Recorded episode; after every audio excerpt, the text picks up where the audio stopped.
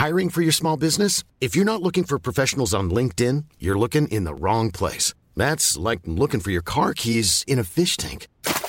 LinkedIn helps you hire professionals you can't find anywhere else, even those who aren't actively searching for a new job but might be open to the perfect role. In a given month, over 70% of LinkedIn users don't even visit other leading job sites. So start looking in the right place. With LinkedIn, you can hire professionals like a professional. Post your free job on linkedin.com slash people today.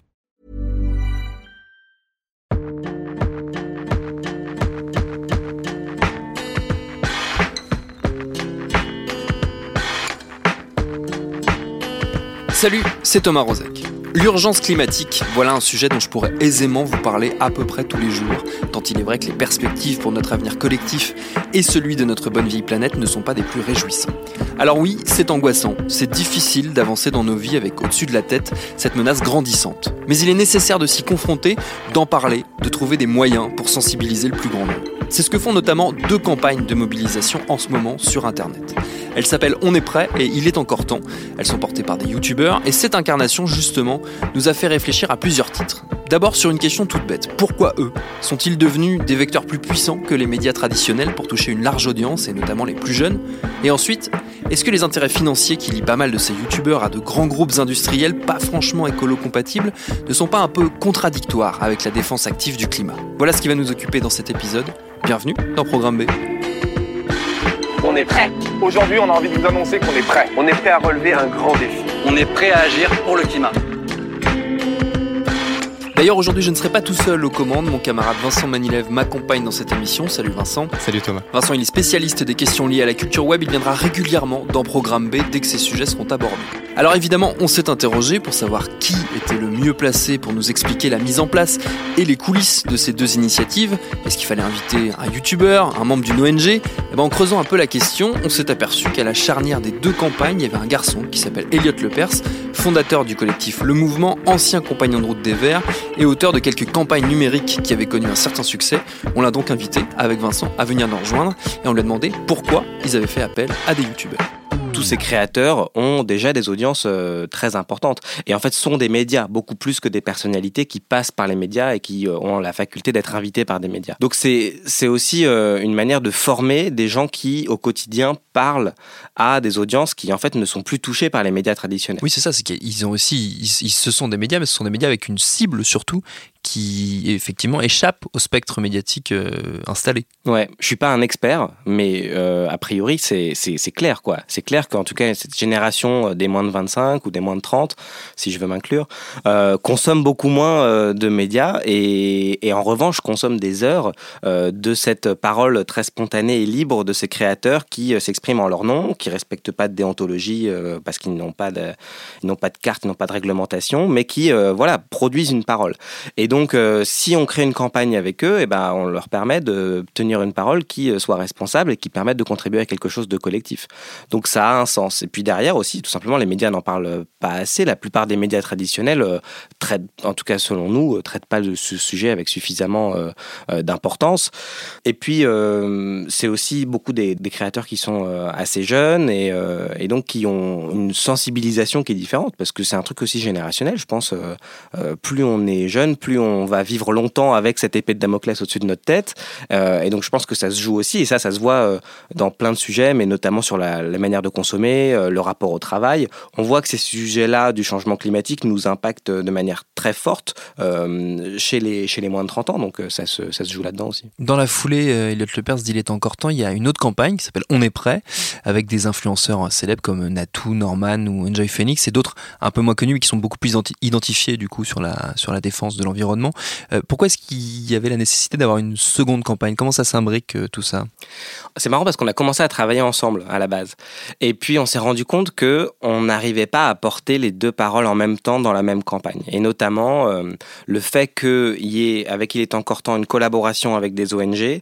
Euh, faisait fuir certains créateurs qui avaient peur d'une récupération politique. Parce que des structures politiques aujourd'hui, pour euh, beaucoup de gens, c'est des structures qui, dont on doit se méfier en fait, parce qu'on ne sait pas quels sont leurs intérêts et on parfois on se dit que c'est pas forcément les mêmes que les nôtres, euh, c'est des gens qui sont des professionnels, voilà. Donc ça, ça rejoint cette espèce de méfiance envers les corps, un corps intermédiaires qu'on voit à travers euh, toute la société, qui nourrit aussi les, les, zones les plus obscures de notre vie.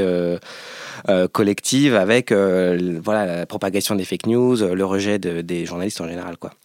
Et donc, on a voulu, euh, voilà, on a séparé ces campagnes euh, qui ont été portées par euh, des personnes différentes, mais en se coordonnant parce qu'on voulait pas que ce soit, que ça ait l'air concurrent, parce que c'est pas concurrent. et donc, on a On est prêt qui s'adresse effectivement à un public qui est moins sensibilisé, un public aussi qui est plus jeune et qui est aussi beaucoup porté par des créateurs qui sont très très peu experts de ces sujets-là et donc qui ont un regard plus novice et ça apporte une, une tonalité différente. Et puis derrière, on se concentre aussi beaucoup sur les solutions individuelles avec euh, On est prêt. Mais, et c'est là que c'est euh, assez, assez fort, c'est qu'on arrive à à chaque fois articuler avec des demandes politiques. Et donc on se contente pas de cette culpabilisation un peu euh, mainstream qu'on entend souvent de dire c'est les individus qu'il faut bouger. On arrive à dire oui, on peut, on peut bouger, mais d'ailleurs on est prêt, on montre qu'on est prêt à bouger, mais derrière, ça, ça doit servir à créer une réaction au niveau politique, au niveau industriel. Euh, alors justement, on parlait euh, d'état d'esprit euh, des vidéastes quand vous les avez contactés, notamment au début peut-être une peur de récupération de la part des ONG. là, c'est gros youtubeurs, c'est Norman, c'est Natou, etc. C'est Enjoy Phoenix. Quand vous les avez contactés, ils, ont accepté facilement. C'était quoi un peu leur, état d'esprit quand vous leur avez présenté ce projet? C'est Magali Payen qui coordonne cette campagne et qui a contacté individuellement chacun de ses créateurs, euh, avec l'aide de certains créateurs qui étaient avec nous depuis le début, comme euh, Professeur Feuillage, euh, qui voilà qui, qui, est une chaîne YouTube très engagée sur l'écologie. et les réactions étaient en fait souvent très très volontaristes. Tout le monde est concerné par ces sujets-là, tout le monde avait envie d'agir, mais avec la peur de mal faire, avec la peur de se tromper dans les sujets, dans les aspects techniques, avec la peur de effectivement pas être crédible parce que parfois leur mode de vie euh, n'est pas forcément compatible avec les sujets qu'on va porter pendant un mois avec la campagne On est prêt. Et donc pour moi, c'était surtout un reflet de hum, la contradiction qui traverse toute la société euh, sur ces questions-là. C'est que personne n'est suffisamment bon, personne n'est jamais suffisamment exemplaire pour euh, être légitime pour porter un discours sur l'écologie. Donc ça a été hum, de les rassurer, de leur expliquer quelle était notre démarche avec On est prêt, de leur dire qu'on était, c'était inclusif et que justement, moins ils étaient exemplaires, plus leur parole était légitime parce que euh, plus elle était, elle, ressemble à l'expérience que euh, l'essentiel de la population a vis-à-vis de l'écologie. C'est qu'en fait, euh, moi je pense que, que l'écologie nous met quand même systématiquement dans une situation d'échec globalement tel qu'on perçoit le discours majoritaire sur l'écologie, parce qu'en finalement, ça nous montre un, un, mode de vie que personne ne sait comment atteindre, sauf une frange. Euh, voilà, très très engagé, très très volontaire, euh, vegan, qui ne prend plus l'avion et qui euh, arrive à effectivement cocher toutes les cases. Mais sinon, et notamment si on n'a pas, si on a moins de moyens, si on a moins de revenus, si on a moins le choix de notre mode de vie vis-à-vis de notre travail, etc. En fait, ce qu'on nous raconte comme idéal écologique est quasiment inatteignable. Donc ça veut dire deux choses. Ça veut dire qu'il faut qu'on redéfinisse qu'est-ce que c'est que l'écologie pour que chacun puisse se sentir inclus et chacun se, se sentir en situation de succès euh, vis-à-vis de ça. Et puis derrière, ça veut dire aussi qu'on montre que euh, c'est aussi euh, fait pour les gens qui échouent et qu'il y a aussi de la place pour les gens qui n'arrivent pas à faire 100% de ce qu'on leur propose. Mais est-ce qu'il n'y a pas un paradoxe chez certains des influenceurs justement qui soutiennent ces projets et qui eux travaillent main dans la main avec des entreprises qui sont très polluantes Oui, euh, parce que effectivement, je, ces derniers jours, j'ai repéré quelques quelques exemples. Donc euh, après, effectivement, là, là, encore, je tiens à dire que personne n'est irréprochable et, que voilà, il y a des y a des enjeux différents. Mais par exemple, Natou, euh, au moment de la vidéo, on est prêt. Elle allait faire un tour en avion de chasse pour un partenariat avec une marque de smartphone. Alors là, je me permets une parenthèse pour expliquer à tous ceux qui, comme moi, maîtrisent assez mal, voire pas du tout la culture YouTube.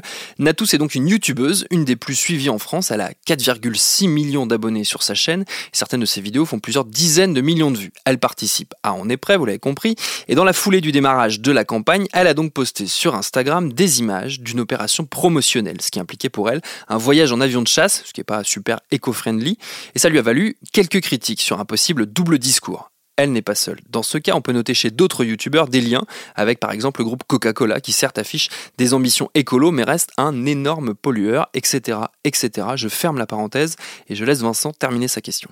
Euh, on se dit, est-ce que eux-mêmes, ils pourraient pas euh, réfléchir plus à la façon de s'engager eux dans leur métier, dans leur profession, avec les, acteurs qui les sollicitent? J'ai pas forcément une réponse satisfaisante à ça. Parce que moi-même, je suis vraiment intéressé par cette question et je pense que c'est très complexe. vous avez raison, euh, et, tout ce que vous avez décrit est, vrai. Et en revanche, moi je trouve que c'est hum, d'autant plus euh, intéressant sur leur euh, discours. Et en même temps, je pense que c'est ça ça arrive à plein de gens en fait. Et ça arrive à tout le monde d'être devant cette contradiction. Moi ça m'arrive. Euh, voilà à d'autres euh, moi je suis venu aujourd'hui en scooter euh, parce que j'habite en banlieue. Donc après je peux me justifier pendant pendant des heures parce que aujourd'hui c'était j'ai de la fièvre depuis trois jours. Voilà mais après je peux me justifier je suis quand même dans ma contradiction parce que j'aurais dû venir en vélo et quand je peux je viens en vélo quoi. Et il y en a plein des comme ça. Qu'est-ce que je fais en vacances à Noël? Je suis dans un grand débat pour savoir est-ce que je prends l'avion ou pas. Est-ce que je peux faire une campagne climat depuis septembre? Et derrière prendre l'avion pour aller euh, euh, au soleil euh, cet hiver. Et mais j'ai pas envie de faire ça, mais c'est un sujet quoi. et, c'est encore plus un sujet quand c'est un problème professionnel, parce qu'effectivement, leur métier parfois dépend de collaboration avec des industries, et mmh. derrière, ils vont être dans une démarche d'interpeller de, ces, ces, ces marques-là. Je suis complètement d'accord. Je pense, en revanche, que ces paradoxes sont sont essentiels et qu'on peut pas euh, simplement se, les observer. quoi. C'est qu'on est obligé de les accepter parce qu'ils vont être avec nous pendant longtemps. Ils vont faire partie de nos vies, même avec tous les efforts qu'on veut, pendant de nombreuses années. Et, je pense que ces paradoxes vont aussi dans l'autre sens. Quand on parle des véganes, par exemple, moi j'ai une question sur l'alimentation végane parce que je pense que l'idéologie végane ne questionne pas la nourriture industrielle. En tout cas, c'est pas, euh, c'est pas lié. Et je trouve que c'est un paradoxe parce que je me demande est-ce que plutôt que de dénoncer l'exploitation animale. Et effectivement, euh, c'est pas bien de manger de la nourriture animale industrielle. Est-ce que le sujet, c'est pas hmm. plutôt euh, de dénoncer euh, l'industrialisation de la bouffe? Donc des paradoxes, il y en a plein. Sur la question des, des créateurs, moi je pense que il faut faire la part des choses et que ça va prendre du temps euh, de changer. Et effectivement, moi j'aimerais bien qu'ils changent de vie et qu'ils changent de modèle économique. Et je pense que à la fin, si on arrive à les convaincre de changer de modèle économique, c'est super. En attendant, si malgré leur modèle économique, qui est effectivement par plein d'endroits incompatible avec la vision de société qu'on essaye de porter et que moi j'essaye de porter, c'est malgré cette incompatibilité ils sont conscients de la problématique et qu'ils essayent d'œuvrer à une solution, moi je trouve que c'est déjà pas mal. Euh, et je pense que surtout, c'est à chacun de faire ce avec quoi il est honnête et ce qui lui permet d'être sincère avec lui-même. Je pense que ça, c'est super important parce que sinon, on n'arrive pas à avancer ensemble. Et si on veut être majoritaire, si on veut être des millions à porter ce truc, il y aura des millions de paradoxes. Et moi, je suis prêt à les pardonner tous. Euh, et même à les, à les assumer parce que je pense que c'est la seule manière qu'on se réunisse derrière ce combat-là. Et je pense qu'en plus que plus on parle de ces paradoxes, plus on met des mots dessus, plus on arrive peut-être à se dire que euh, à les changer en fait. Et je pense qu'effectivement, bah, ce qui est arrivé euh, à Natou avec euh, cet avion de chasse et les photos qui sont qui sont diffusées, ça l'a fait se questionner vachement quoi. je suis pas je suis pas son porte-parole, je, je fais pas sa communication de crise, mais c'est un sujet qui potentiellement la prochaine fois qu'on lui propose un avion de chasse lui fait se poser la question quoi. et c'est comme ça qu'on avance. Mais c'est cette phrase de Gramsci qui est pour moi qui résume tout sur ce combat-là. Il faut qu'on soit intransigeant, c'est-à-dire qu'on soit très clair sur le projet de société qu'on essaie de construire et sur notre objectif, mais il faut qu'on soit tolérant, parce qu'il faut qu'on le fasse ensemble. Et si on arrive à faire les deux, on va au bon endroit. Si on n'arrive pas à faire les deux, soit on sera ultra minoritaire, soit on perdra la bataille. Mais est-ce qu'il n'y a pas le, le, risque quand même, euh, malgré tout ça, euh, que ces liens commerciaux, financiers, euh, soit un frein euh, vers le passage vers l'autre étape qui est l'étape la plus cruciale, c'est-à-dire passer d'une démarche écolo centrée sur l'individu à une démarche centrée sur l'industrie, à une interpellation justement des pouvoirs publics et des pouvoirs financiers. Est-ce que ça peut pas représenter une barrière? Si, euh, ça représente une barrière, mais on est, on est tellement tôt dans la massification de ce sujet et en même temps tard dans, par rapport à l'urgence, je pense qu'on est obligé de passer par là. Et en revanche, il n'y a pas eu d'obstacle chez les créateurs qu'on a euh, contactés, quoi. Et il y en a plein qui ont vraiment envie d'être dans l'interpellation. Et justement, notamment parce qu'ils collaborent avec des marques qui, en fait, sont super saoulés de se dire que les marques avec lesquelles, ils collaborent sont pas exemplaires. Et en fait, ils aimeraient bien que, justement, comme ils ont une relation de travail avec elles, ils aimeraient bien qu'elles fassent des efforts je pense voilà qu'il y, y, a tellement d'individualité dans cette réflexion-là. Moi, j'ai évolué sur cette question. Et j'ai évolué en rencontrant des entreprises notamment, en parlant avec des responsables de programmes de responsabilité sociale et environnementale de grandes entreprises. Et j'ai compris que le discours traditionnel de l'écologie, en fait, il se coupait par exemple, des 25% euh, d'employés en France qui bossent dans des grandes entreprises. Parce qu'effectivement, leur vie voilà, de, 9h à 19h tous les jours, elle est incompatible avec le discours des écolos. Et je pense que ça ne veut pas dire qu'il faut amoindrir ce discours. En revanche, je pense qu'il faut créer des portes pour que eh ben, euh, toutes les personnes qui sont aujourd'hui incompatibles, et il y en a plein, retrouvent des marches d'accessibilité vers cette grande transition. Peut-être moi j'ai juste une dernière question, mais c'est parce que j'en ai entendu parler euh, dans des, euh, dans des tables rondes avec des, des vidéastes sur euh, l'impact écologique euh, de l'hébergement de, de, de vidéos. Euh, c'est simplement si, euh, si c'était euh, quelque chose auquel vous, vous pensiez aussi, parce que c'est vrai que derrière l'hébergement de ces vidéos sur des serveurs à travers le monde par, par un géant comme, comme Google, ça a aussi une importance. C'est une question que vous vous posez aussi? Ouais, ouais, moi depuis 2015, je fais une application qui s'appelle 90 jours, qui est un coach qui permet de devenir écolo. Et des messages qui me disent, bah non, mais en fait, il faut pas qu'on utilise le smartphone, donc votre appli elle est nulle. J'en ai reçu plein. Et c'est vrai. Et voilà, c'est encore un paradoxe que j'ai pas réglé de savoir est-ce qu'on utilise Internet pour changer le monde ou est-ce qu'on quitte Internet parce que c'est ça qui tue le monde. Quoi. Il y en a plein des trucs comme ça. Euh, est-ce qu'on utilise un avion pour euh, aller faire une conférence qui va permettre potentiellement de convaincre plein de gens ou est-ce qu'on prend pas l'avion parce que euh, ça contribue au problème qu'on dénonce? Et c'est pour ça que le premier défi de On est prêt, c'est justement de travailler sur la pollution numérique. Il y a des choses qu'on peut faire, notamment supprimer les mails non lus qui sont stockés sur des serveurs, supprimer les photos qui encombrent nos disques durs et nos services de cloud, euh, ça permet d'alléger notre, notre empreinte euh, numérique. Ça suffit pas. En revanche, ça met un coup de projecteur sur ce problème-là. Et après, euh, moi, je pense que ce qui permet de mobiliser les foules dans une certaine mesure, on en a besoin. Et si tous les gens qui aujourd'hui produisent du contenu et arrivent à rassembler vont vivre dans la forêt, bah on n'a pas réglé le problème quoi. Donc c'est encore une fois, c'est encore une fois un paradoxe. C'est ce qui fait que ce sujet est si passionnant parce que ça touche à la fois à l'intime et à ce qui nous ancre au plus profond euh, dans, nos, racines et dans, la terre, et à la fois au céleste et à l'intangible. Et nous, on doit faire l'élastique entre les deux, quoi. Et donc, c'est toujours un, exercice d'équilibriste. Et et c'est pas très confortable. Donc euh, c'est ça qui aussi euh, fait que le mouvement a du mal à devenir majoritaire. Pour conclure, euh, Elliot Lepers, c'est quoi la suite logique pour, euh, pour On est prêt, il est encore temps? C'est quoi la prochaine étape concrètement? Bah, Il y a déjà une, euh, une prochaine marche le, le, 8 décembre. Et donc, un des défis de On est prêt, ça va être d'appeler à cette marche. Avec Il est encore temps, on coordonne toutes les ONG, tous les groupes citoyens qui organisent ces marches partout en France avec des groupes locaux extraordinaires qui ont mis deux fois de suite dans la rue plus de 100 000 personnes pour le climat. Donc, c'est c'est assez énorme. Donc, une prochaine marche. le mouvement se se mondialise en parallèle.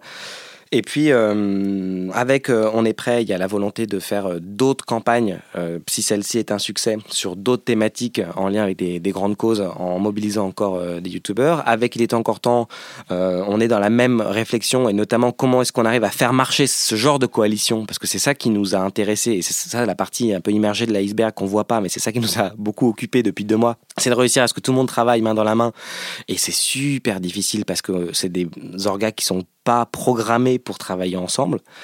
En revanche, on voit que quand on arrive à tous bosser ensemble, ça fait quelque chose de grand et ça construit un récit qui nous montre que euh, on est en train d'avancer quoi. Et je pense que c'est le plus important, c'est que malgré nos différences, on accepte que on peut pas tous se réunir derrière la même demande. Donc on accepte qu'il y aura différentes initiatives et il faut arrêter d'essayer de tout fédérer, de tout centraliser. C'est même c'est pas naturel la centralisation. En revanche, on peut produire un récit derrière lequel on arrive tous à s'inscrire et qui nous rassemble. Et c'est là-dedans qu'on arrive à créer euh, le mouvement qui permet de réagir à l'urgence. Quoi.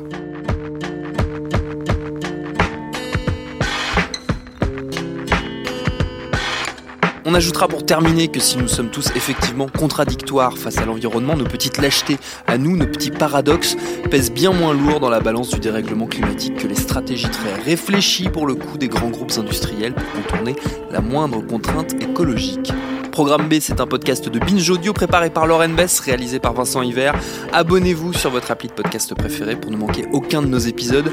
Facebook, Twitter et consorts pour nous interpeller. Programme B at binge.audio pour nous écrire. Et à demain pour un nouvel épisode.